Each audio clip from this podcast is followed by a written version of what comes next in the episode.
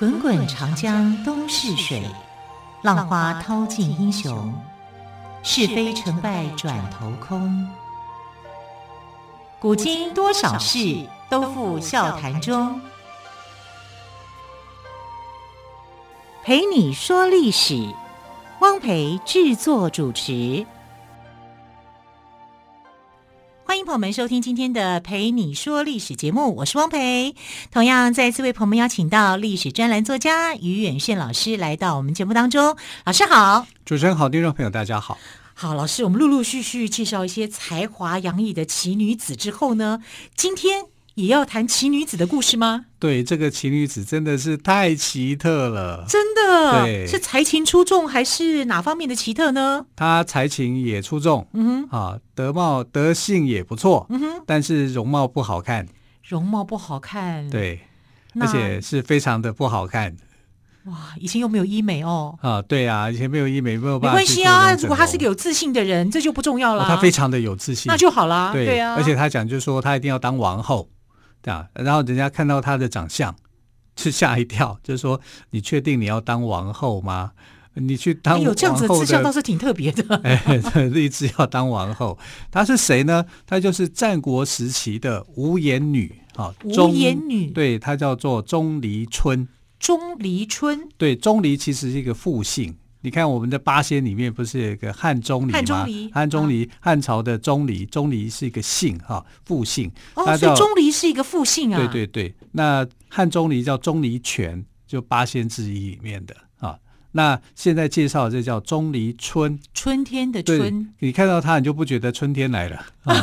实在是长得长得就差不多是这个意思啊。啊，他真的很不好看。所以他的钟离村呢，就被改名叫做钟无艳。钟无艳一开始叫钟无艳，没有盐巴的意思。对，因为他是在山东战国时期鲁国的无呃无盐县啊，无盐啊，没有盐呐、啊。哎、嗯嗯欸，奇怪了，山东不是靠海，到处都是盐吗？对啊，为什么就叫无盐呢？不会不知道怎么提炼，还很、啊、太久以前的那个时代了。但是不会啊，春秋就已经在提炼了，就在做了哈、啊。所以他这个他是无盐县的人。那无盐县只是一个说法，因为他的名叫钟离春嘛。对啊，那钟离春呃被叫钟无盐，无盐就是地名的关系。嗯、那后来从无盐改为叫做无艳，是因为说它真的不好看，不够漂亮，不够漂亮啊，就叫无艳。好，可是，在历史上面却记载她的名字，而且把她列入是一个德性非常好的女子的行列当中。那就很棒啦。对啊，因为我们的中国历史哦。有一个很有趣的一个趋势，就是你容貌越漂亮的人，越被视为是蛇蝎美人啊。你就说妖魔化，被妖魔化的哦，通常都是好看的女孩子。你看像西施啊、妲己啊，对不对？好，妹喜啊，这些都是长得好看到不得了、倾国倾城的容颜。我觉得女人真可怜哎，对，美也要被人家讲，丑也要被人家奚落。不丑才会认为说她丑归丑，她很有，有德性，是不是？德性对。我们做自己，对，这就是很糟糕的一件事情。对啊，哦，美丽的女生容易被妖魔化，然后贤良淑德的女生，哈、哦，容易就就容貌端正就对了。对对对，啊，就是因为你说不出她什么优点嘛，就是说我长得很安全嘛，对，类似这样的一个看法。啊，那我们来介绍这个无颜女啊，钟离春啊。钟无颜，钟无艳，你看后来就变无艳了。那先来看看，就是说这个西汉刘向的《列女传》中怎么样去形容她的？他说她是齐国的无颜县人，德才兼备，却容貌丑陋。怎么样个丑陋法呢？她后来当了齐宣王的正皇后哦，啊，是正王后啊，因为王后可以有很多个啊，在当时春秋战国的时候是允许有三个正妻。啊，他是三个正妻里面其中一个正妻之一。那他的看他的长相，说真的，哈，就是以男生的角度来看，真的也不好看。啊，他是呃奇丑无双，就是说他的丑哦找不到第二个，就是在当时的这个呃齐国来讲，没有比他再丑的，所以他奇丑无双。旧头生目，旧头就是他的额头啊。就是长得很平整很大，啊，深目啊，眼睛很深邃。其实这个旧头深目还好啊，长度大结。那长度是什么意思呢？长度，有人说长度了啊。这其实我认为念长是比较合理的，就是他肚子长得很大啊，一副大肚，啊，可是又没有又没有怀孕啊，又没怎么样哈，就是这样子。然后昂鼻结喉。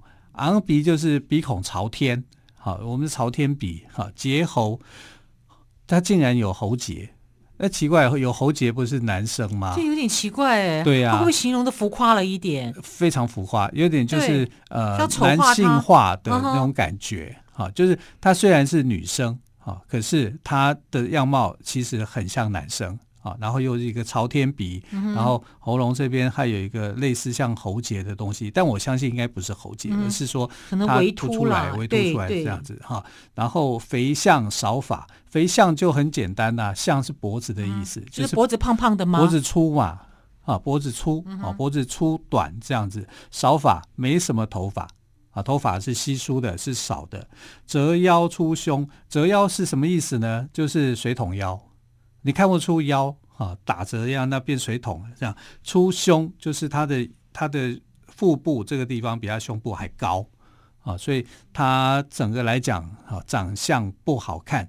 皮肤若漆，我们是皮若凝脂，这才会好看。肤若凝脂，肤若凝脂才会好看嘛。然后他是皮肤若漆，漆是黑的，和黑色的啊，那就是。很难看的，就是他的皮肤黑黑的啦，皮肤黑黑的，欧巴对就对了。对，而且他几岁？年四十，嫁不出去。四十岁了，嫁不出去，因为春秋战国人平均十三四岁就嫁了，他到四十岁，人家十四岁嫁他，四十岁还嫁不掉。哈，然后至叶宣王就是跑去呃跟齐宣王讲，齐宣王就听到一个长得这么奇怪的女生要来见他。他就觉得很奇怪，说：“那你为什么要来找我？”好，结果钟无艳就跟齐宣王讲说：“哇，我要来嫁给你当王后。”那不把 那不把齐宣王吓死了？齐宣王就吓一跳。但当时齐宣王还没有结婚吗？齐宣王一堆啊。那当王后是？你说当妃子还可能啊？妃子啊，还有很多妃子啊。因为王后只能一个人。你知道齐宣王齐宣王最有名的一句话是什么吗？啊，孟子去见齐宣王啊，这个是在那个孟子里面记载的啊。战国时代，孟子啊，啊，这个呃儒家思想的一个另外一个大家，一个孔子，一个孟子。孟子呢跑到齐国去见齐宣王啊，就跟大家说，这个齐宣王就问他说。寡人有疾，寡人好色。对，所以我们常讲这个齐宣王就指他喽。对呀、啊，对啊，他是寡人有疾，寡人好色，好色就他啊。他怎么会喜欢钟无艳呢？他直接就跟孟子讲啊，我最大的兴趣就是好色啊。嗯啊，所以他他也直言不讳就对了。他有什么夏迎春啊，什么什么东西啊？这样他的无数美女无数。但是没有一个他把他当成正妻的啊，因为都是玩乐派的嘛，他也知道嘛，哈，这好像不太对啊，所以他就缺少正妻。然后今天这个钟无艳，也就是后宫无数，但没有正妻就对了。对对对，没有妻子啊，不想被妻子管，绑住，对，多好啊，对不对？他就寡人有疾，我有病，我好色，啊，讲讲话讲的多利落啊，就是让让那个孟子都没辙。结果钟无艳来就说：“我来要当你的妻子。”我说真的讲，齐宣王马上跌下来。你再说一遍，我要当你的妻子，哈，这叫做成有一句成语叫做自借枕席，有没有听过这个？没有，啊、就是就是我自己推荐自己要当你的老婆，自借枕席啊，就是从这样来的，从钟无艳的故事来的。那钟无艳讲这句话，就真的把齐宣王吓到了。你为什么会这么讲？你为什么要嫁给我啊？你为你觉得你可以嫁给我吗？你长成这样子，你能够嫁给我吗？啊，刚形容他的这个呃五官肤色都是不好看，没有一样称得上叫做美女，对不对？现在来看，说真的讲，出现这样一个女孩子在我面前说我要嫁给你，我一定拒绝，受不了。现在我已经有老婆了，我老婆头发比你多一点，呃，身材比你胖一点，比身材比你瘦一点，头呃那个这个腰还算有。是是 是，对，所以钟无艳说真的讲很难想象说他为什么可以当上王后。那当上王后啊，那齐宣王为什么会答应接受啊？那当然就是说跟他接下来讲的话是有关的啊，因为钟无艳就跟这个齐宣王讲说，你有四个问题，四四大问题不处理的话，国家会亡国。如果不改变哈，你就会亡国。那我来干嘛？我来救齐国。我不是真的要来变成你的太太，我是来救齐国的。齐国需要拯救。啊！如果你这样，因为你是一个好色之徒、荒淫无道之君，就把你的重心都放在女色上面。对对呀，不好好治国。对，所以齐国面临很多的问题，你都没有去处理。是啊，他就骂他啊，等于是用这种方式去骂他啊。骂他以后，齐宣王就想说，因为他讲的很很。很分明嘛，就他把齐国的隐忧讲得很清楚。他讲的四个项目，你要去改变的这个四个项目啊，这个四个项目你不改变的话，齐国的忧患马上就到。哎，齐宣王一听，好。马上，你就是我的王后了。但是我不要跟你一起生活。好，到底这个钟无艳啊，什么钟无艳，也可以说钟离春，对齐宣王说了什么？那么齐宣王采纳了他的意见了吗？好，我们先休息一下，再请于老师来告诉我们。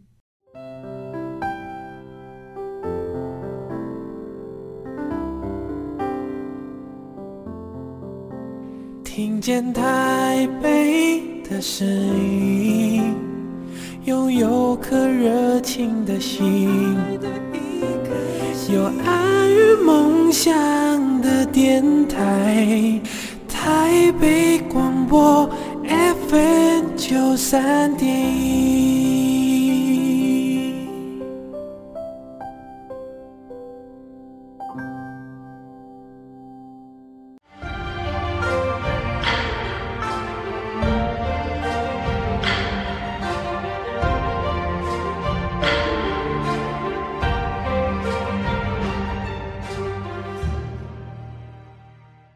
陪。你说历史节目，我是汪培。今天特别来宾，历史专栏作家岳远炫老师谈到的是钟无艳的故事。好，老师，我们真的历史上我们读到的钟无艳呢，就是奇丑无比。刚刚老师也有讲到，在这个钟无艳的故事哦，最早见于西汉刘向的《列女传》中的《变通传》，那里面他怎么样的叙述钟无艳的长相？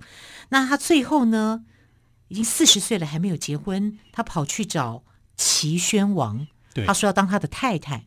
齐宣王一看他他的长相，一开始吓了一跳，但听他说了齐国的一些问题，他接受了吗？他觉得钟无艳讲的是对的吗？面对这样的女生，你能不接受吗？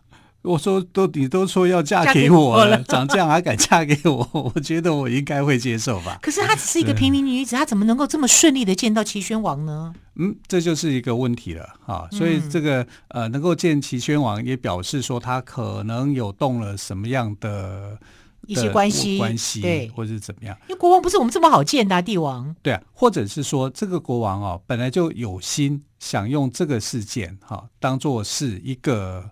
操作可以操作的方式，因为齐宣王好色的齐宣王，怎么可能会爱上钟无艳？不可能，这是不可能的。所以他要的是什么？钟无艳要的是陪伴君王吗？如果要陪伴君王的话，我宁愿是美女啊，对不对？这皇帝的心思一定是这样的。我为什么要有一个丑陋的女子来变成我的后宫呢？这不可能的事情，再怎么样都说不通。只有一个道理可以说得通，就是我这么宠的女生，我都愿意娶她进门。这表示什么？我有那个度量，我能够容纳人才，对，像这样子，我的王后也是一个丑八怪啊，对。但是任何一个只要有才有德的人，我都可以去任用他，然后让齐国有个改变。哎，这反而是一个很好的方式，因为孟子都来劝这个齐宣王要用这个儒家思想来做改变。那你说他有听吗？没有啊，没有啊，没有啊，没有听啊，没有听不进去啊。可是钟无艳来马上听进去了 啊，会这 真的很奇怪啊，奇怪啊，真的奇怪。因为钟无艳的效果很大，他来当做政治号召是很大的哈。所以钟无艳进宫以后，他会跟这个齐宣王同床吗？就算同床也是异梦嘛，嗯，根本不可能有那样的行为嘛，哈。那呃，钟无艳有为他生小孩啊？没有啊，没有啊，所以也没有啊。所以你知道后来还流传了一句话啊，齐国的王宫里面流传一句话，叫做“有事钟无艳，无事夏迎春”，啊，就是呃，宫里面有什么事情都由这个。钟无艳，钟无艳来来处理，对，来来来决定啊！就是我需要他，需要他干嘛？需要他去决断一些政治上的问题，就要甚至是出门打仗。嗯哼，啊，他打过仗啊，因为他是他懂得那个武术啊、兵法啊，他是带兵打仗的。有事钟无艳，无事夏迎春，也就是我不需要你的时候，但就是夏迎春当家。夏迎春是谁？当代最美的美女，齐国的美女，所以。齐宣王就是这种德性嘛，寡人有疾，寡人好色。我就告诉你了，我的问题就是我很好色，我是一个好色的帝王啊。就是他也很诚实啊，他永远喜欢十八岁的啊，对，到老都不会变，到他七八十岁还是喜欢十八岁，就变成是这样子。那钟无艳也很清楚，他的角色是干预政治。啊，这妇女不可以干预政治，是后来的事啊。那前头的事，他们他愿意帮齐宣王来做这些改变，所以齐宣王接受了钟无艳，其实是有政治条件的，他是考量到很多的。所以呢，最后我们看到齐国是大治的，为什么？因为齐宣王呢如梦初醒啊，对这个呃这名丑女的印象是改观的，对她的言论是感动的。啊，所以就采纳他的想法，下令啊，拆建台，罢女乐，退谄媚，进直言，选兵马，食府库。哈、啊，你看，就做了很多，好像就是对国家非常有益的方式，因为这都是这个钟无艳的禁言嘛。而这些禁言果然就对国家有一些改变。我觉得这个故事好传奇哦。啊，所以齐国大治，他们底下都没有一些贤臣吗？还靠必须要靠钟无艳来告诉他。哎，所以你知道现在钟无艳的故事很传奇啊。对啊，所以有很多的港剧啊，或者什么都以钟无艳传奇来来做这个像是一个戏剧的号召。对对，因为太有趣了嘛，国王太特别了，怎么可能会选上这么丑的女生？而且他讲的话，他采信，我我就不相信这些话别人说不出来，一般就别人不敢讲，觉得国王会不喜欢听。哎，钟无艳来讲可能不一样啊，这么丑的女生啊，都敢这样子讲。反正她就这么丑了，我就姑妄听之，就这样子。哎，讲的又很有道理。对，或者是因为你很丑。啊，可是呢，你的话语很温柔，然后有可能你的德性可以引起让德全国的人可以仿效，对，就服众啦，有一个政治号召了，所以他就因为这样，我认为这种可能性会比较高一点啊，所以呃，刘向也把它当做是一个呃妇女的典范跟传奇。可是你说历史上丑女多不多？其实也多哎、欸，啊，像诸葛亮的老婆也是一个丑八怪，也。也不漂亮，也丑啊！他他的岳父叫黄承彦啊，然后黄承彦的的女儿啊，本身不漂亮，可是呢，据说啦，诸葛亮所做的木牛流马这个设计，就是他老婆做的哦，还不是诸葛亮之手啊，就是说他也是一个贤内助，但是他不漂亮，是美女对啊。然后诸葛亮呢，娶这个不是美女的，为什么要娶她？是因为他的。这个岳父啊是很有钱的，嗯、是可以帮助他的事业发展，哦、是这样子的。好，那历史上有没有说，呃，这个丑女既丑又没有才华又没有德行的？有，然后当皇后的有哦，真的吗？真的有，真的有。西晋的这个呃第二任皇帝叫晋惠帝，晋惠帝是有点像那种智能不足的皇帝嘛，就是讲何不食肉糜的那位皇帝吗？对。然后他的皇后叫贾南风，嗯、哼那贾南风呢，他就是一个又丑啊，然后又没有才华，又嫉妒，又很差的一个女人。那请问一下，晋惠帝为什么要娶她呢？啊，因为白痴啊，他就是还是有人在后面安排，他就是低能儿啊。那司司马炎啊，晋武帝的儿子晋惠帝。其实智商有问题哦，啊，他的智商大概我们现在来看，他可能就只有四五十而已，啊，那这样朝政不是就被贾南风把持了吗？是，就是被他把持的。那当初啊，也不是想要娶她啊，因为贾南风的父亲叫贾充啊，对晋朝是很有贡献的，所以那时候呃，司马炎想要立贾充的这个小女儿当王后的，当当皇后，当太子妃啦。但是呢，这个贾南风啊是姐姐，然后她就想要嫁给皇帝嘛，想要嫁给太子嘛，因为她就可以变成皇后啊。然后她就说，她妹妹瘦巴巴的啊，穿衣服哈、啊，新娘装穿起来会不好看，所以不要她嫁，我来嫁。可是她妹妹很漂亮啊，啊，你又很丑啊。那问题是，对晋惠帝来讲，丑不丑没差，他没有那种观念，他可能没有感觉，没有感觉，这样只要有一个人陪他就可以了啊，所以就就变成是呃，这个贾南风就当成了晋朝的这个皇帝。皇后，她是丑皇后，所以我每次看到电视剧在演贾南风的时候，把她演得很漂亮的时候，这不符合历史，但是符合观众的视觉效果了，就像有收视率，就像演。钟无艳一样啊，嗯、也是演一些大牌的女星在演，对也不符合历史，然后就是脸上有一些疤这样而已。对，就会黑白的黑白这样相衬这样。然后就想办法让她变成美女，是这样。但实际上呢，她并不美，而且最后她的下场是很可怜的，她为国家牺牲了啊。对，你说钟无艳后来为国家牺牲，为战斗哈，因为作战的关系，她就牺牲了。哦、牺牲了以后，齐宣王就很高兴，开始来放鞭炮，然后就开始就开始选妃了吗？对。哇，真的是，这像钟无艳这为这个国家贡献很多哎。对，但是她的丈夫不是一个好皇帝啊，齐宣王不是。所以从事实上我们来看啊，齐宣王还是很忠于自己啊，寡人有疾，寡人好色啊，真的不是好皇帝。那。贾南风的先生晋惠帝也不会是一个皇好皇帝，但是他是因为资质的关系啊，他是一个呃智商不足的一个皇帝，所以才会选上一个丑不拉几的一个女性嘛，要不然正常的这个如果不漂亮，那他德性好，那那也没有关系。但问题德性又不好，对，又不漂亮，国家是很糟糕的，所以还有八王之乱啊，整个晋朝几乎是大乱的。你开国没几年就乱成一团哈，西晋的时代。